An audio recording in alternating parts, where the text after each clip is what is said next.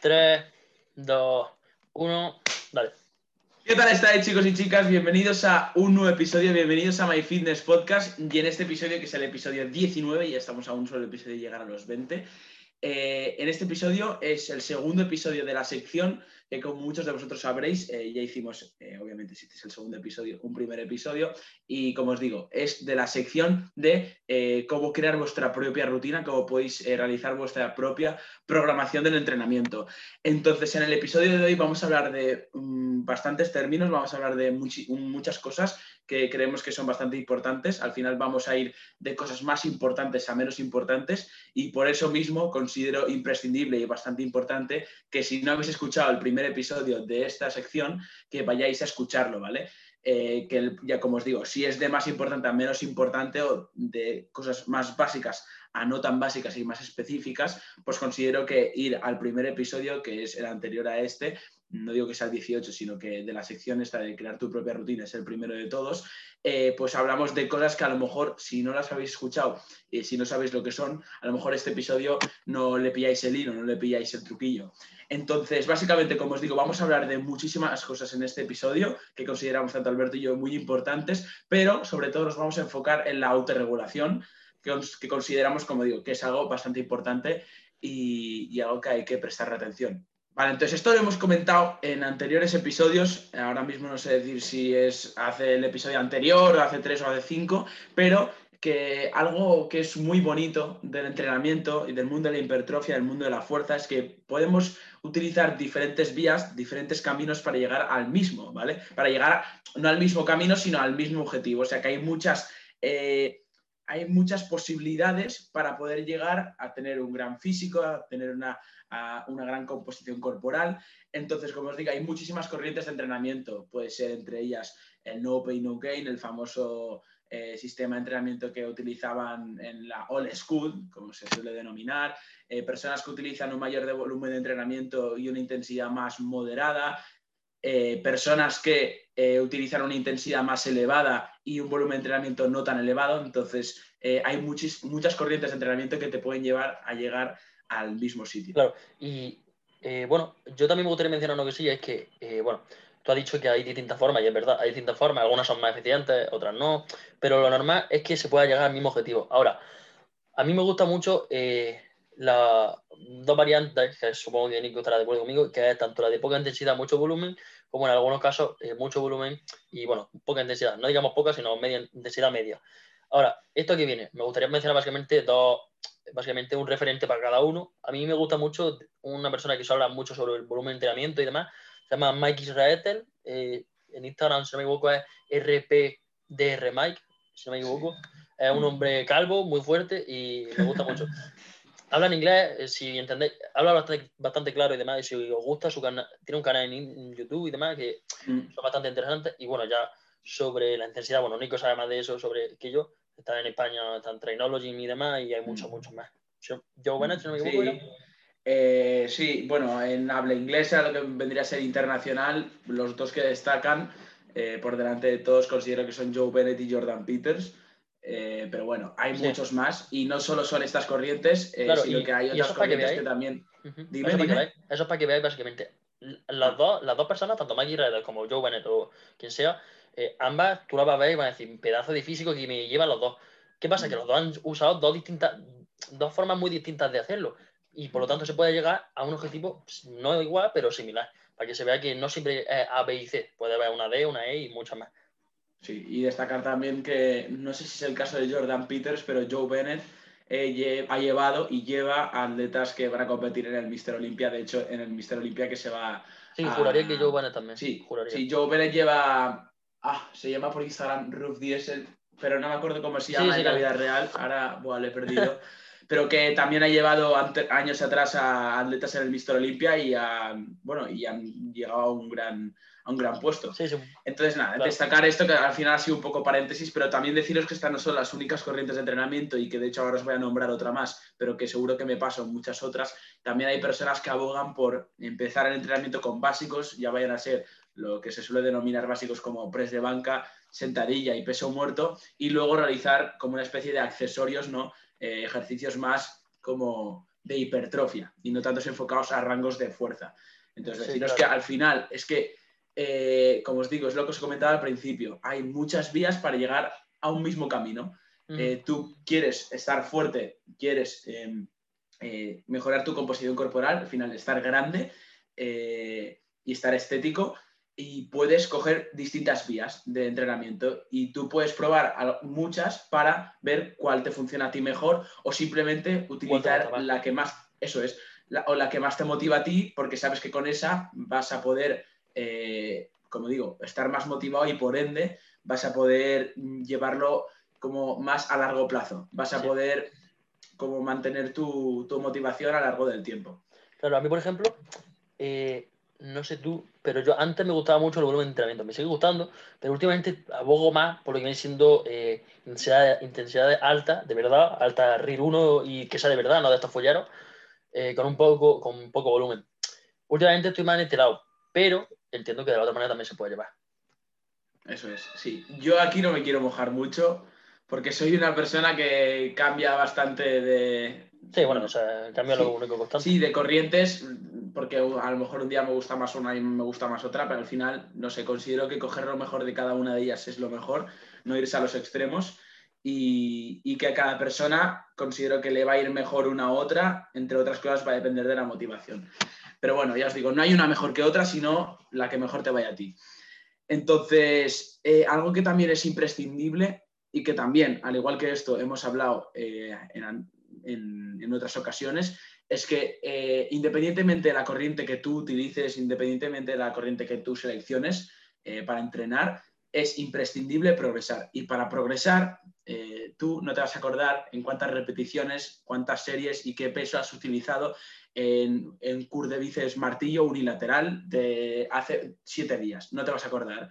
Entonces, para que te acuerdes y para que sepas que has de hacer a la siguiente sesión o añadir más volumen de entrenamiento, añadir mayor intensidad o más repes o más kilos, ¿vale? Lo que sea, pero progresar en definitiva, pues eso te lo apuntas en un papel o te lo apuntas en el mismo móvil. Yo recomiendo papel, ir con una libreta que ahí tengas todo el progreso y saber que eh, cada sesión has de mejorar. Como ya digo, puedes mejorar en muchas variables. Una que se me olvidó también es puedes mejorar también en la técnica, centrarte en, vale, voy a mejorar la técnica respecto a la sesión anterior. Entonces, pero considero que es súper importante el hecho de progresar.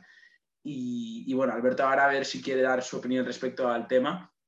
Eh, pero bueno, también otra cosa que considero también muy importante antes de que Alberto nos comente es que hay que autorregular, que como digo, es el tema eh, en el que nos vamos a centrar en este podcast y ya que autorregular, luego vamos a incidir en ello, pero eh, tenemos que tener en cuenta que la autorregulación es muy importante porque no siempre nos vamos a sentir de la misma manera, no siempre nos vamos a sentirnos fuerte en una sesión, sino que van a haber días más flojos y van a haber días que estemos mejor. Entonces, por eso es muy importante autorregular y decir, vale, me toca press de banca, me lo invento.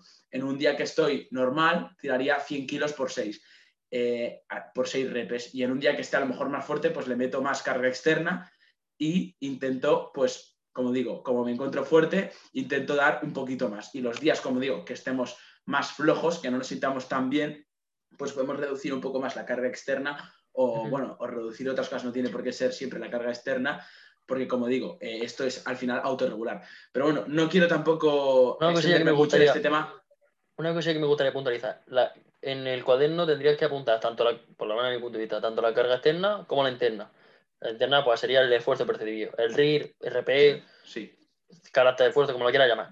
Eh, lo que te cuesta esa serie, básicamente. Sí, es, es, al final, como digo, es una metodología. Hay personas que no se basan en el RIR ni en el RPE, ni en distintas maneras de, ¿cómo decirlo?, calcular o lo difícil la intensidad y están enormes y les va de coña pero bueno, es algo que Alberto y yo recomendamos a la mayoría de las personas que hagan y nosotros eh, somos partidarios de ello. Y nada, Alberto, te quería dar paso para que simplemente des algo, tu opinión acerca de la autorregulación y acerca del cuaderno de entrenamiento, pero ya veo que has dicho sobre el cuaderno.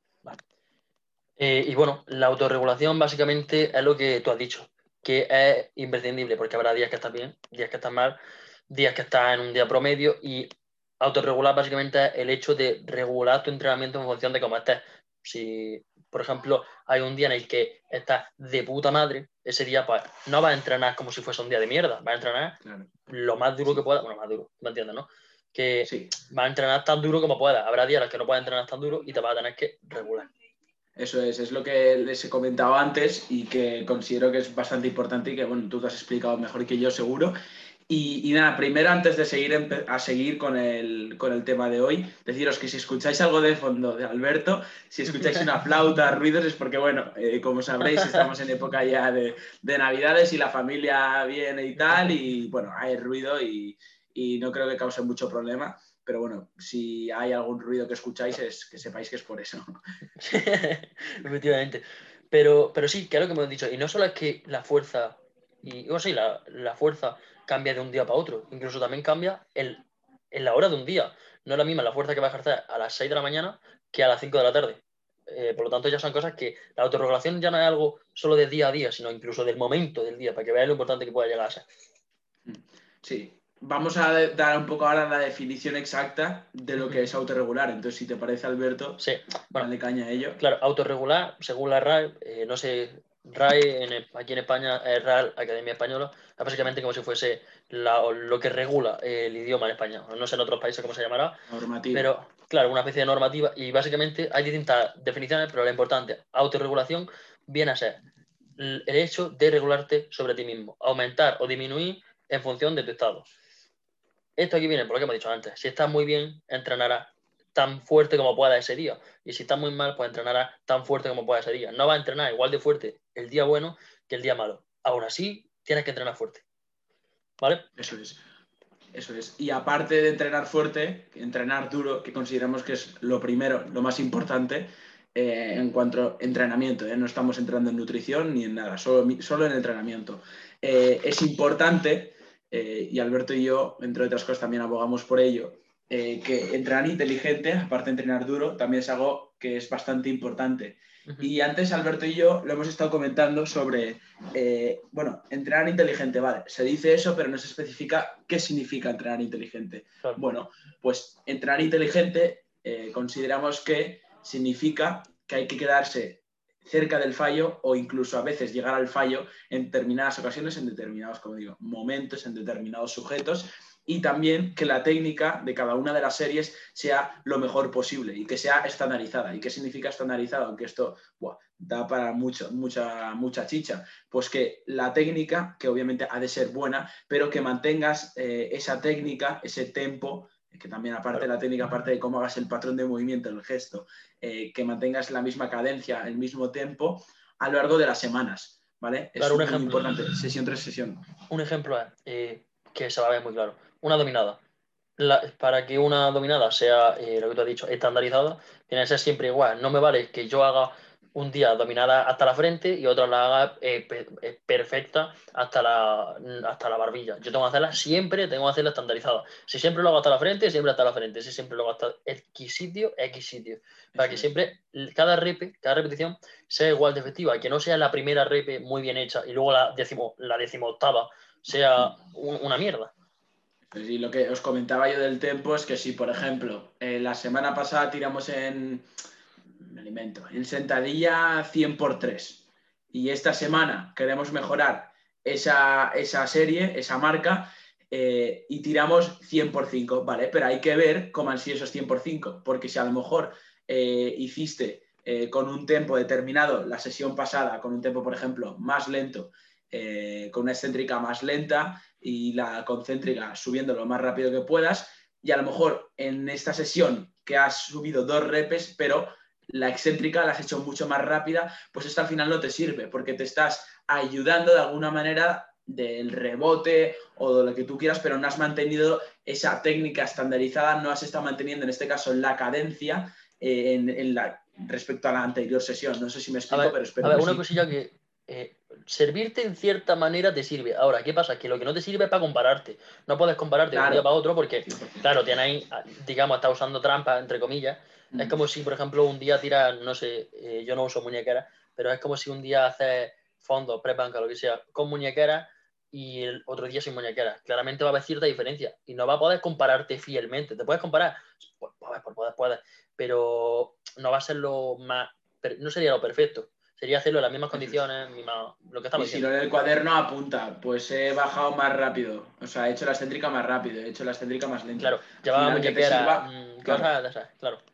Claro, pero no digas, no, he progresado, he subido tal. Bueno, has progresado respecto a qué, ¿vale? Es muy importante comparar. Claro, un ejemplo, por ejemplo, eh, bueno, yo eh, ya lo sabéis, pero entreno en Caritenia y entreno en un parque, yo no entreno en un gimnasio, bueno, a ver, claro, eh, tengo mi entrenamiento de gimnasio más, últimamente no lo realizo, últimamente son los Caritenias, pero lo importante no es solo eso, lo importante es que hay días en los que yo no puedo compararme conmigo mismo. ¿Por qué? Porque está lloviendo. Y si está lloviendo, como está la barra, la barra está mojada. Y por lo tanto, la, ya las condiciones no van a ser las mismas. ¿Puedo compararme? Sí, pero yo tengo que compararme en dos días que sean iguales, para que lo estemos así, para que lo veáis. Sí, sí, influye mucho, muchas cosas el contexto. Eh, también, si has descansado, por ejemplo, ocho horas eh, y has tirado X marca y luego la, la, siguiente sesión, a la siguiente semana o lo que sea, has descansado menos horas y no las has conseguido superar, sino que las has igualado, pues mira, ahí al final hay un progreso. Eh, porque has dormido menos horas y vale, has igualado lo que has tirado la semana pasada, pero al final has descansado menos. Entonces, si hubieses descansado más, lo más seguro es que hubieses tirado más.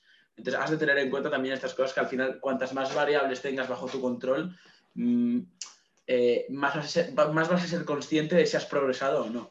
Es algo bastante importante. Yo, por ejemplo, antes me pasaba. Yo, por ejemplo, decía, Buah, pero es que estoy estancado en, no sé, dominada. Y decía, pero es que siempre hago la misma dominada. O Mm, imagínate, es un número. Imagínate que solo puedo hacer 10, vale. Pero a lo mejor la semana pasada hacías 10 a RIR 0 y ahora haces 10 a RIR 2. Lo que significa que has progresado, pero en la carga externa, es decir, lo que has hecho en la serie, no lo, no lo vas a eh, identificado. Eso es, eso es. Y si te parece, vamos a seguir continuando con eh, lo que viene siendo los principales principios de entrenamiento que se tienen que tener en cuenta a la hora de autorregular. Eso es, claro. Eh, ¿Lo mencionas tú o lo menciono yo lo que quieras? No, dale caña tú, dale caña tú. Vale. Eh, a ver, hay siempre tenéis que tener claro la diferencia. Mecanismo de hipertrofia, siempre lo hago. Mecanismos de hipertrofia son eh, tensión mecánica, estrés metabólico y daño muscular. Luego, de hecho, ya lo hablamos en un episodio de los principios. juraría que segundo. Claro. si no saben lo que son. Claro, juraría que es el segundo. Le damos muy a fondo en ese podcast, está bastante chulo. está bastante chulo. Es el segundo podcast, juraría.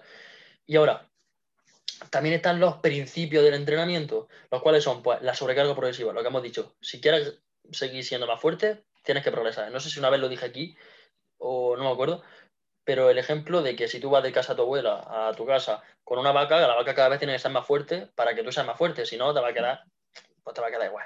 O si que... tú tiras en un press de banca 50 kilos y pasas de 50 kilos a tirar 100 kilos, pues tu pecho por cojones ha crecido. claro, eso es. eso. Mm. Luego está la especificidad, la acomodación, control e individualización. Ahora, no nos vamos a centrar mucho en esto porque a lo largo de esta sección de mm. crear tu propia rutina, pues lo tendremos mm. que hablar. Y son bastante interesantes y tendremos que hablar mucho. Pero, por ejemplo, hablando de la especificidad, eh, básicamente es que el entrenamiento sea específico. Si tú, por ejemplo, os pongo un ejemplo que seguramente entendáis. Si quieres sacar un día en matemáticas, eh, tienes que estudiar matemáticas, no lengua. Por lo mismo aquí. Si quieres ser mm, buenísimo en la dominada, tienes que hacer dominadas, no tienes que hacer no sé, prebanca, ¿entendéis, no? Eso es, eso es. Y si, claro, y si, por ejemplo, si quieres ser, tienes una competición de powerlifting, no te centres en hacer, eh, céntrate en realizar los movimientos básicos lo mejor posible, o sea, lo más específico posible, tanto sentadilla, peso muerto, press de banca. No te pongas a hacer eh, otros ejercicios, obviamente hay variantes dentro de esta que te pueden funcionar y te pueden ir de fábula y que se, se recomienda hacer, pero que has de ser lo más específico posible dentro de tu disciplina deportiva. Efectivamente. Y claro, también una cosa que también tendremos que mencionar, porque al fin y al cabo todo, todo en el deporte está mm, correlacionado y por eso me gusta tanto. Bueno, por eso y por otras cosas, claramente. Pero la especificidad también cambia a lo largo del tiempo. No va a ser, un ejemplo, eh, Power, power, build, sí, power Builder, como quiera llamar. Power Building. Power Builder o Power Lifter, como lo quiera llamar. No, va a tener... Sí, ah, bueno, hay distintas ramas, como lo quiera. Claro. Hay distintas... Pero, por ejemplo, un Power Builder, que es básicamente una persona que intenta eh, bueno, fuerte y estético a la vez. Efectivamente. Si va a competir, llegará un momento en el que quieras que no, la competición, si va a estar, si va a estar enfocada al culturismo, va a tener que ser más específica al culturismo, y si está va a ser sobre powerlifting, va a tener que pues, especificar el powerlifting. Una cosa que es lo que me gusta decir es que la, la especificidad va a cambiar mucho a lo largo del mesociclo, macrociclo y microciclo. Lo hemos hablado en el primer podcast de esta sección.